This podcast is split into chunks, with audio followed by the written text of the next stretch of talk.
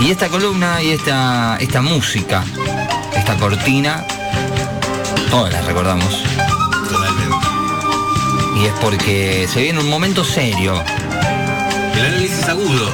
el análisis agudo del señor Andrés Alejandro Tula de esto que va a ocurrir el próximo domingo, que son las elecciones legislativas del año 2021. Andrés, todo tuyo. Joda. Sí, no todo es joda, no todo es chiste. Esto de hablar con gente que hace stand-up, gente que está sentada en un sillón viendo serie o película. Esa no es la realidad, estas no son las cosas que verdaderamente importan, sino que acá lo que verdaderamente importa es lo que va a pasar el fin de semana que viene, ¿sí? Sí. ¿Sí? Está Sí. claro esto, ¿no? Está claro. Por eso, en el día de hoy hacemos un breve espacio denominado Elecciones para distraídes. ¿Qué quiere decir esto? Gente que capaz que no tiene idea que la semana que viene se vota, gente que no sabe quiénes son las opciones de votación, gente que quiere ir a votar a Vidal, por ejemplo. Eh, Claro. Acá en Berizo quiere ir a votar a Vidal, eh, o, o piensa todavía que puede ir a votar a De Narváez, por ejemplo. Claro, Claro. sí. Que sin tener idea quién está quién está postulándose. Por eso en el día de hoy hacemos esta columna que va a estar esquematizada a partir de distintas preguntas, ¿no? Ponemos preguntas y de ahí lo vamos desarrollando para darle una especie de, de- de orden a todo esto. ¿Qué pasó el 12 de septiembre pasado? Se realizaron las PASO, que son las PASO, elecciones primarias abiertas, simultáneas y obligatorias, donde se llevó a cabo un filtro de candidatos y candidatas en distintos cargos para lo que va a ser la- las candidaturas del próximo fin de semana. ¿Cuál es el umbral que se establece en las PASO? 1,5% de los votos. Quien supera ese porcentaje, el domingo va a estar su boleta en las mesas. Quien no lo superó, chauchis, hasta luego. Pero vamos a arrancar así la columna con las distintas preguntas. ¿Cuál es la pregunta número uno? ¿Por qué votamos de nuevo? Porque lo que se hizo el 12 de septiembre, como estaba diciendo, eran las elecciones PASO, las PASO, donde se presentó la totalidad de las listas y de los candidatos que tenían ganas de eh, postularse para los cargos que se van a renovar.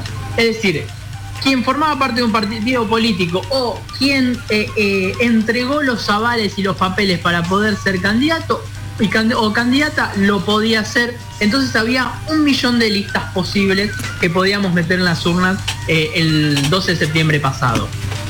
Pero ¿qué pasa? Hay un filtro que es el mencionado del 1,5%. Quien no superaba ese umbral o al ser las paso, también lo que sucede es una interna en el mismo partido. Se Claro. pueden presentar distintas listas. ¿sí? Lo que vimos, por ejemplo, en las pasos, que por ejemplo el Frente de Todos era una sola lista, Sí. pero Juntos por el Cambio tenía tres listas. Sí. Entonces había una interna. ¿Qué pasa? Si no superas el 1,5% o perdés con las listas que están en tu partido, no te vas a poder postular de nuevo. Esto quiere, no te vas a poder postular de nuevo como lista. Esto quiere decir que quien, que quien perdió no puede estar de nuevo, no. Se distribuyen de nuevo las listas eh, Claro. ahí adentro. Entonces, por ejemplo, en, en Juntos por el Cambio, que ha tenido internas, Manes perdió con Santilli. ¿Esto quiere decir que Manes no se puede postular el domingo? Sí, Manes va a estar en la lista unificada de Juntos por el Cambio. Claro. Pero se hace esta reducción y este filtro para no tener un millón de listas el próximo domingo. Seguimos con las preguntas. ¿Qué se vota el próximo fin de semana? Las elecciones legislativas son conocidas como la- las elecciones de medio término porque ocurren justo en la mitad de lo que es el periodo presidencial de quien sea. En este caso es el de Alberto. Las elecciones Claro. legislativas pasadas fueron en 2017 a la mitad del gobierno eh, de Macri y suelen actuar como un termómetro estas elecciones de decir, che, ¿cómo viene la mano con este gobierno? Bueno, los resultados de las elecciones suelen indicar un poco lo que está pasando. Se votan candidatos para distintos puestos en este caso. ¿Qué pasa? No se vota lo mismo en todo el país en cuanto a, a cargos. Ah, ¿no? Hay municipios que votan concejales, hay otros municipios que no. Hay municipios que votan intendentes, hay municipios que no. Y todas las provincias van a votar por los diputados que van a representar a las provincias, a los distritos, mejor dicho, porque es provincia y capital federal, pero no todas las provincias van a votar por senadores. Hay ocho provincias nada más que van a votar una renovación de senadores y para hacer un poco más técnico todo, se van a renovar 127 de las 257 bancas que hay en la Cámara Baja, que es la Cámara de Diputados, y se renuevan 24 de los 72 lugares en la Cámara de Senadores, que es la Cámara Alta. Eso quedó claro, ¿no? Voy bien, voy muy acelerado. No, no, venís bien, venís bien, venís me estás bien. informando. Perfecto, primo. Quiero que tengamos espacio para el ex ranking, por eso estoy un, un cachito Sí, más tranca. acelerado. ¿Quiénes son los candidatos entre nuestras opciones? Es decir, como ciudadanos y ciudadanas de Berizo y de la provincia de Buenos Aires. Bueno, en nuestro caso, eh, del lado municipal, de la, de la dimensión municipal, se van a renovar 10 bancas del Consejo Deliberante. Así que vamos a votar concejales, eh, concejales en el pleito municipal. Y por el otro lado, votamos la renovación de 35 diputados o diputadas en la Cámara de Diputados a nivel provincial. Entonces, de los dos costados, por el lado de la provincia, es decir, por diputados, las listas que se presentan son seis, que son aquellas que superaron el 1,5% de los votos, y van a estar encabezados por, de la siguiente manera. Tenemos, frente de todos, Victoria Tolosa Paz, Sí. quien se había candidateado en su momento para Intendenta de La Plata, y Daniel Goyan, quien fue el ministro de Salud de la provincia, eh, hasta que arrancó la campaña, porque ahí dejó su puesto. Eh, se me fue el nombre el, del ministro de Salud de la provincia, ya me voy a acordar. Eso es por el frente de todos. ¿No es Kreplak ese o postula yo estoy dos. equivocado? Kreplak, es Ahí Diego está. Kreplak. Bien. Eh, ellos dos se postulan nada más, no, la lista es larga, la lista justamente tiene 35 nombres porque son los 35 que Diputados. se renuevan, pero suelen estar los dos que encabezan o a veces solo ponen uno, depende de la, de la relevancia y de la imagen que tengan las personas, ¿no? Que, que encabezan las listas.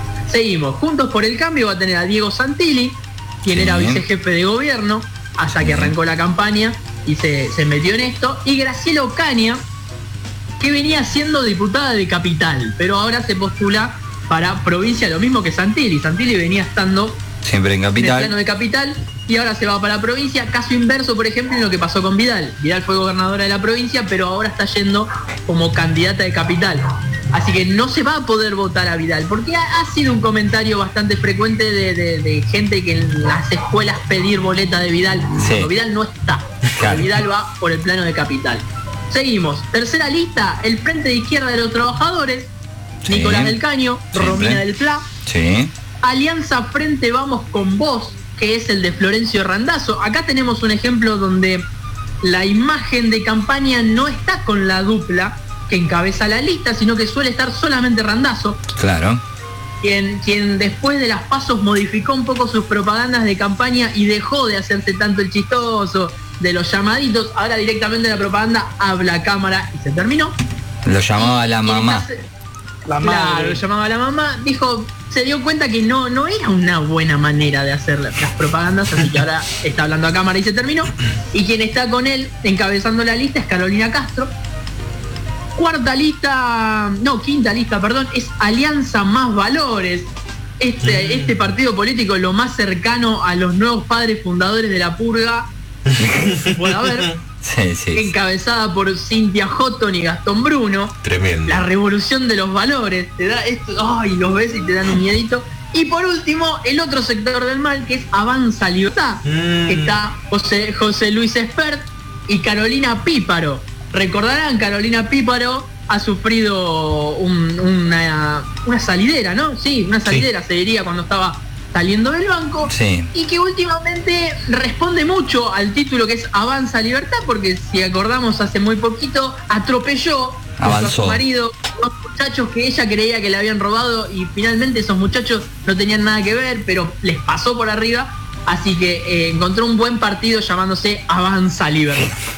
A nivel municipal tenemos las listas que van a estar eh, vinculadas a estas listas provinciales. A veces no están directamente vinculadas, es decir, con el mismo nombre, pero sí encuentran apoyo a nivel provincial. Y tenemos Frente de Todos, que acá tenemos una diferencia también que suele aparecer el primer nombre de la lista. En este caso vamos a tener listas conformadas por 10 nombres, porque son las 10 bancas a renovar.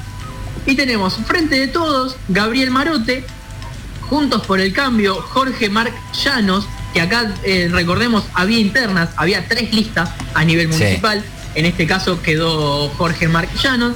Frente de izquierda, Federico Zurila, Avanza Libertad, Raúl Mazzulini, Alianza Frente Vamos con Vos, Emanuel Guerrero. Y acá tenemos una diferencia que es el partido Unión Celeste y Blanco, que si bien eh, no tiene el mismo nombre que Avanza Libertad, está bajo esa órbita. Y está Marcelo Juárez. Bien. Con un detallecito que me parece eh, maravilloso, que decíamos del 1,5%, bueno, el Partido Republicano Federal acá en Berizo sacó 1,49% de los votos. entonces no superó, no superó el umbral. Es una desesperación enorme haber sacado ese porcentaje ah, y no haber pasado. Sacamos 1,30, no sé, 1,20. No, 1,49. Ah, ahí, vas a dar un examen. ¿Con cuánto aprobaste? Eh. ¿Cuánto te sacaste? 6,90. No, no dame esos 10 más, loco. Tan cerca. ¿Cómo quedó armado dentro de todo el panorama político después de las PASO? Junto por el Cambio fue quien obtuvo un, triunfo general en distintos puntos del país. Fue una sorpresa para el Frente de Todos porque también perdió en puntos que eh, eh, tenían mucha tendencia eh, peronista a lo largo de, los años, a lo largo de la historia, porque perdió, por ejemplo, en Buenos Aires, en Chaco, en La Pampa. entonces se espera desde el lado de, frente de todos una recuperación, ¿sí? con respecto a las pasos. Datos llamativos. Los libertarios fueron la tercera fuerza en capital. No, es alguien que les han dado mucha bolilla en los medios, es un sector del mal que lamentablemente ha encontrado mucho espacio. Es gente que engloba todo lo que es estar en contra de los derechos, eh, es gente que está a favor del negacionismo, negacionismo de todo, negacionismo de la dictadura, negacionismo climático, negacionismo de las vacunas. Es un sector eh, heavy, heavy, que no debería tener este lugar ni en los medios, ni en la política, y que la fuerza de izquierda, el frente de izquierda, perdón, fue la tercera fuerza a nivel nacional, con ah. triunfo, por ejemplo, en Jujuy y buenas actuaciones en capital y en provincia. 66,21% del padrón electoral fue el que se hizo presente. Es un número muy bajo, de hecho, es el número más bajo desde que se implementaron las PASO en 2011 y es el número más bajo en cuanto a, cualquier elección desde 1926. Mira. Eh, muchísimos años, digo, es, importante el dato, también hay que tener en cuenta que estábamos en estamos en pandemia todavía. Sí, te iba a decir, ahí hay, hay una fuerte influencia de, lo que fue. Una fuerte sí, nos estamos trabando porque tengo delay, creo, Gris, ¿no? Sí, un poquito, pero no pasa nada. Decía eso, que hay, hubo una fuerte incidencia, me parece, del tema de pandemia, eh, exposición a, estar en, en, contacto con mucha gente, lugares cerrados, la escuela y todas esas cosas que eh, creo que fue lo que frenaron un poco, me parece, la participación de, muchos y muchas ciudadanas ¿no? en esto. Claro, por un lado la pandemia y por el otro hay siempre hay un movimiento que es pequeño pero es molesto que trata de que la gente no vaya a votar. Sí, hay, hay, un, hay, hay, una idea bastante importante de, uy, hay que ir a votar, uy, otra vez.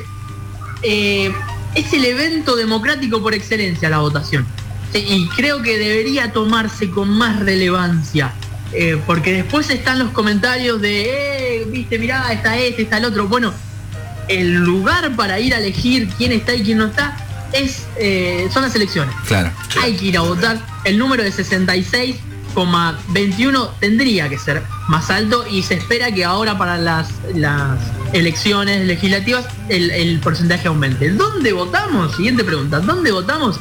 Al no sumarse gente al padrón electoral entre las PASO y las elecciones legislativas, porque se supone que debería ser el mismo padrón, no debería haber una modificación en el lugar de votación. Pero nunca está de más chusmear www.padrón.gov.ar, chusmeen número de documento y demás para chusmear dónde se vota. ¿Qué hay que llevar? Lo más indispensable, el documento. El DNI es la única vía para demostrar la identidad a la hora de votar. ¿Sí? No se lo olviden. Y, bajás el barbijo para que vean que sos vos. Eh, también, no, no es necesario bajarse el barbijo, no es necesario. Ya, ahí, con el taca, taca. documento, mirándote ahí, este, está- no vayas con una máscara como hizo el muchacho disfrazado de. ¿De qué había? No, De no. Castor. de Castor. De Carpincho, El de no, Carpincho. Carpincho, No Castor es De. Carpincho, sí. No lo dejaron votar porque no se quería sacar la máscara. Te- te- tienen que ver, tienen que comprobar también. Claro. Eh, se hizo mucha mucha mención en las pasos y no tanto ahora de la lapicera. Llévenla la lapicera.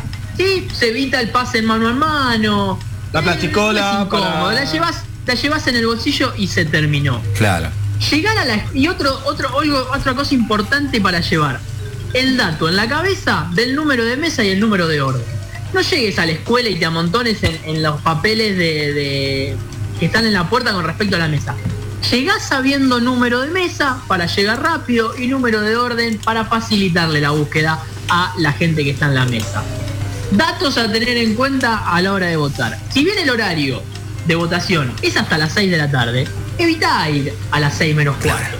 ¿sí? Si no es necesario, digo, capaz que vos laburás y llegás a las corridas, te lo entiendo. No vayas con el cierre de gozo, porque después se amontona gente Puede- que intentan ir a último momento. Después te pasa la de Karina Jelinek. Es la Claro. primera vez que, que se tardó tanto en votar. Hubo gente que estuvo como una hora, una hora y media.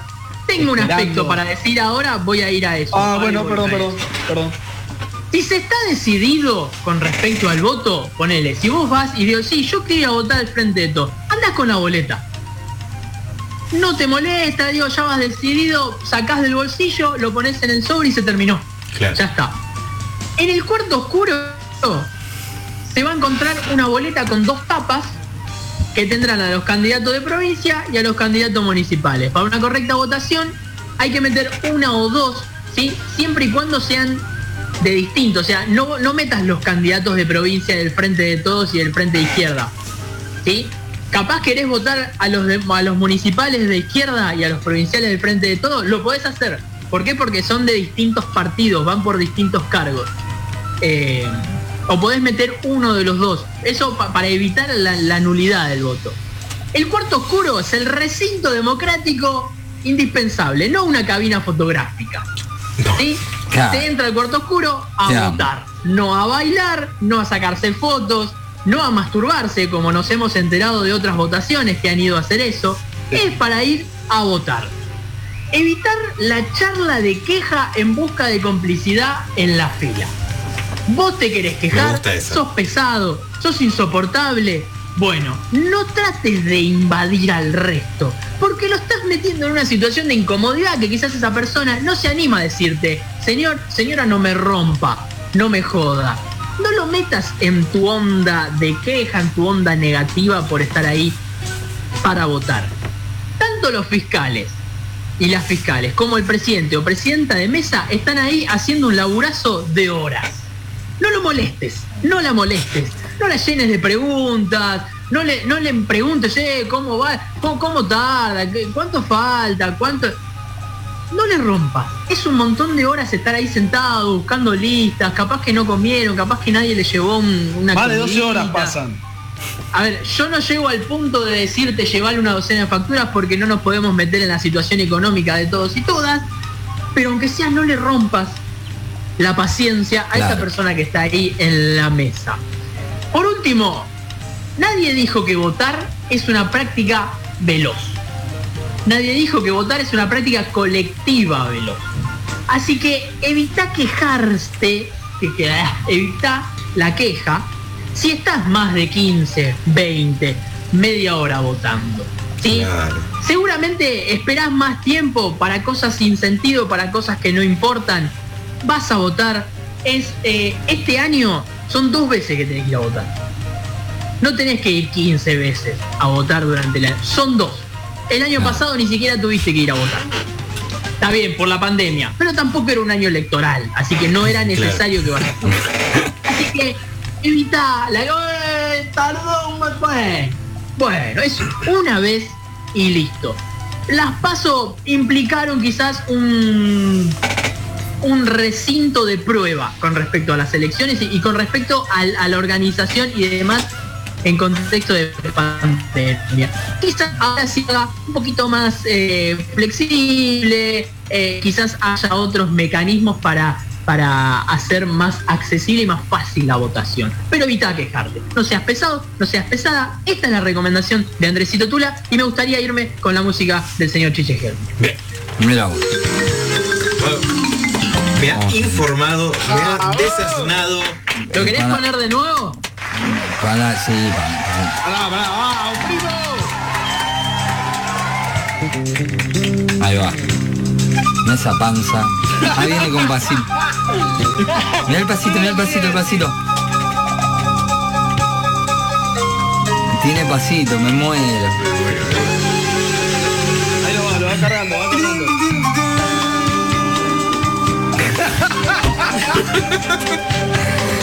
Ha pasado esta columna de elecciones para distraídes del señor Andrés Alejandro Chiche Tula. ¿Eh? Se le metió ahí a ver qué me dice el chocho por acá. Eh, Che, Cristi, me parece que el año que viene, se efectiviza esa columna, esta va a ser la cortina, sin duda. sí, sí, sí, sí. ¿Qué documento tengo que llevar para votar? ¿Cómo, chocho? ¿Qué documento tenés que llevar para votar? ¿El DNI? ¿El DNI? ¿Cuántos documentos tenés, Chocho? Claro. Eh, Chocho, eh, nos estamos enterando que tenés más de un documento pa- para hacer... Acá dos dice, dos. Acá Néstor, Néstor Smith dice, la sabe lunga, dice, y nos caga pedo con altura. Dice, eh, mis más sinceras felicitaciones para Andresito. Ahí está, mira Andrés. la verdad, felicitaciones, gracias, Andrés.